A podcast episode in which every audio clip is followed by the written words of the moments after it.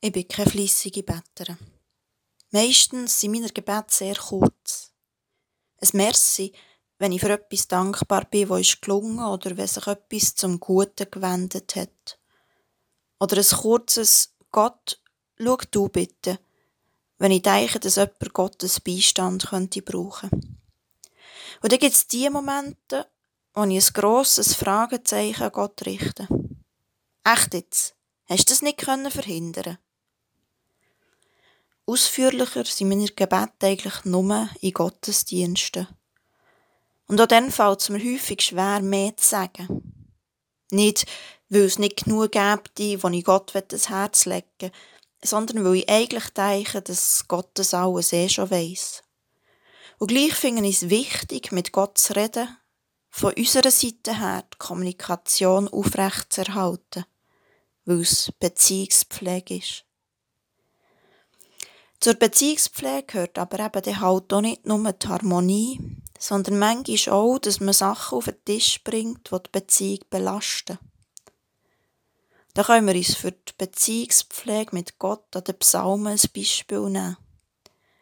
In den Psalmen merkt man, dass in dem Gebet alles Platz hat, dass wir Gott nichts müssen verheimlichen was uns umtreibt, dass wir das vielleicht gar nicht sollen, weil es sonst zwischen uns und Gott steht. Und ja, dann ist es halt vielleicht so, dass wir Gott auch mal fadengerade unsere Ängste, unseren Frust und unsere Wut entgegenschleudern. Vor etwa zwei Jahren habe ich für einen experimentellen Gottesdienst ein Gebet geschrieben. Dann ganz unter dem Eindruck von der ersten Woche der Corona-Pandemie, von der hohen Todesrate in Italien und dem, was das bei uns hat ausgelöst eigentlich wollte ich ein Gebet schreiben, das die Osterhoffnung aufnimmt. Aber es ist gekippt und ich habe meine ganzen Zweifel und Ängste auch gepackt. Seitdem bin ich das Gebet nicht mehr losgeworden. Immer mal wieder kommt es mir in den Sinn. Vielleicht, weil es die Schwanken zwischen Hoffnung und Vertrauen auf der einen und Zweifel und Klage auf der anderen Seite drinnen hat. Und diese Gefühle haben mich im Miterleben der weltweiten Entwicklungen in den letzten Jahren und Monaten ständig begleitet. Und darum bete ich das Gebet hier jetzt wieder hier mit euch. Gott, vielfältig, beziehungsreich, immer mehr. Mensch, gelebt, gelitten, gestorben, auferstanden, überwunden, was Leben verhindert. Dank sei dir.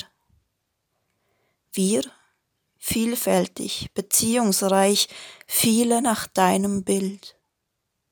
Menschen leben, lieben, teilen, streiten, freuen sich, sterben, auferstehen. Jetzt das Leben, vielfältig, beziehungsreich, voller Möglichkeiten. Chancen ergreifen, Träume verwirklichen, Talente nutzen. Mit deiner Hilfe. Gott, deine Hilfe. Wo? Wo, Gott, wo? Und wie? Was tust du, Gott? Menschen leben, leiden, sterben und du, Gott, was tust du?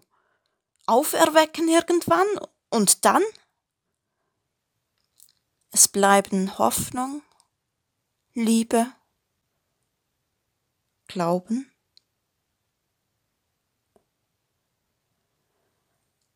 Die habt Sarah Egger gehört. Ich bin Theologin und wissenschaftliche Mitarbeiterin an der Philipps-Universität in Marburg.